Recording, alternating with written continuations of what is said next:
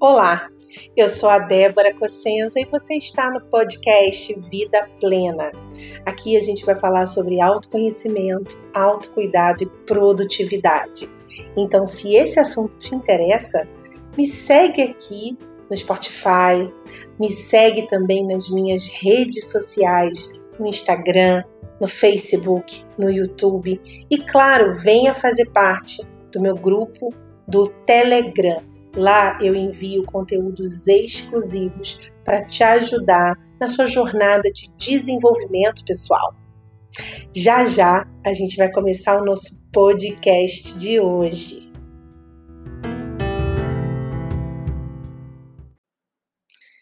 Existem muitos motivos que fazem você se desconectar de quem você é, e essa desconexão faz você se sentir insegura, e menos produtiva.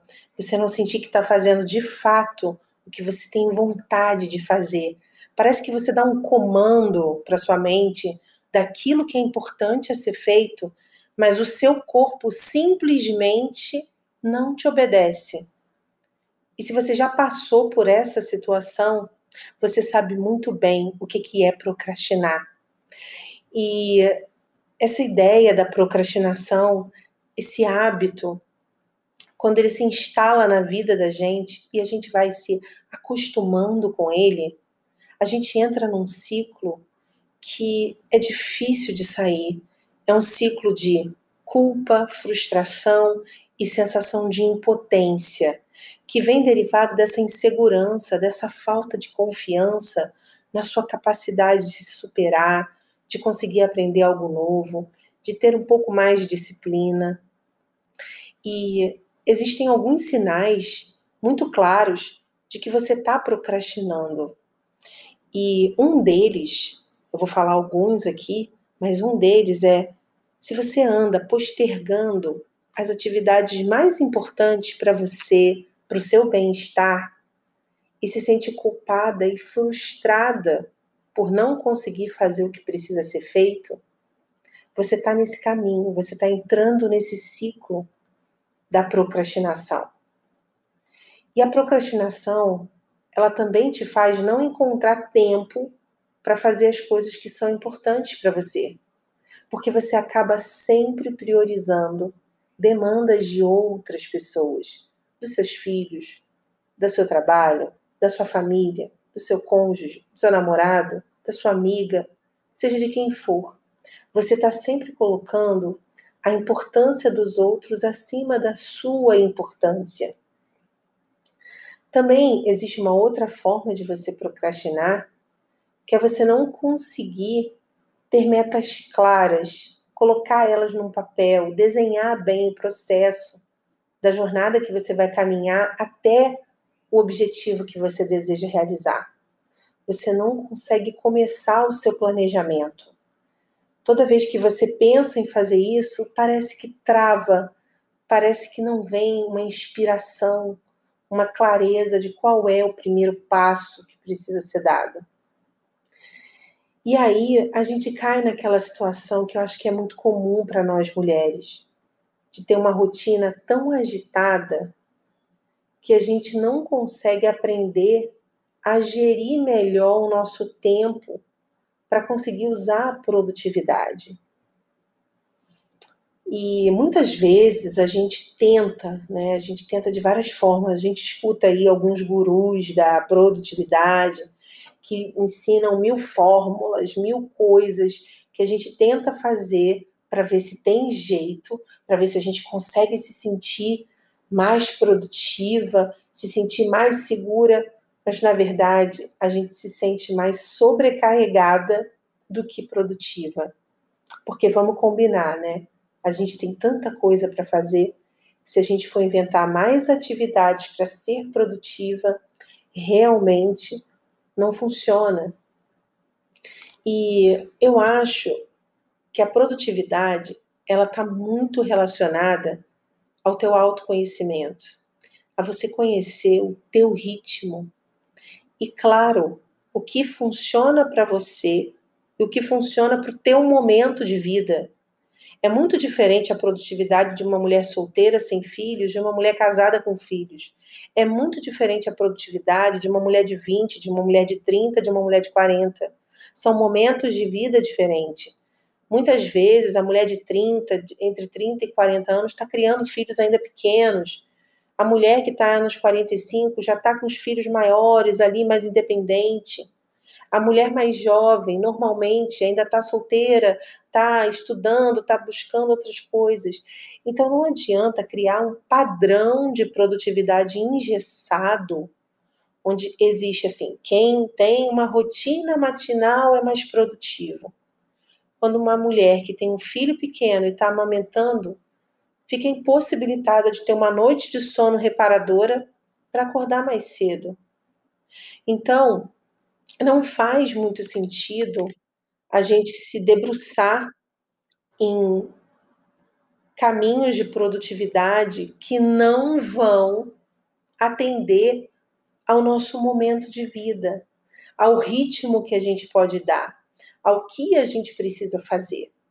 E o autoconhecimento, ele te ajuda nesse processo de você entender quem você é naquele instante, o momento de vida que você está, o que é possível fazer para você performar de uma forma satisfatória, que você atenda a sua essência, as suas necessidades. E é ali que está grande combustível da tua energia. Se você abandona uma alimentação saudável, eu não digo uma dieta, tá? Mas uma alimentação equilibrada. Né? Se você está vivendo de Doritos, Coca-Cola, salgado, enfim, você não está tendo as refeições bem montadas no seu dia a dia, o seu nível de energia é muito baixo. Se você não está ingerindo alimentos que tragam para você vitaminas e benefícios, a sua energia vai ficar comprometida. Se você não está hidratando o seu corpo, bebendo água, bebendo pelo menos aí de 2 a 3 litros de água por dia, você está comprometendo o teu corpo, a tua energia. Nosso corpo ele é composto por água, ele precisa repor isso. E além do que, a água, ela ajuda a gente a liberar toxinas.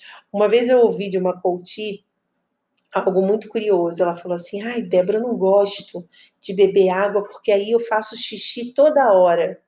E aí eu falei para ela: "Olha só, você fazer xixi toda hora é muito bom, porque você está filtrando o seu organismo, você está liberando toxinas.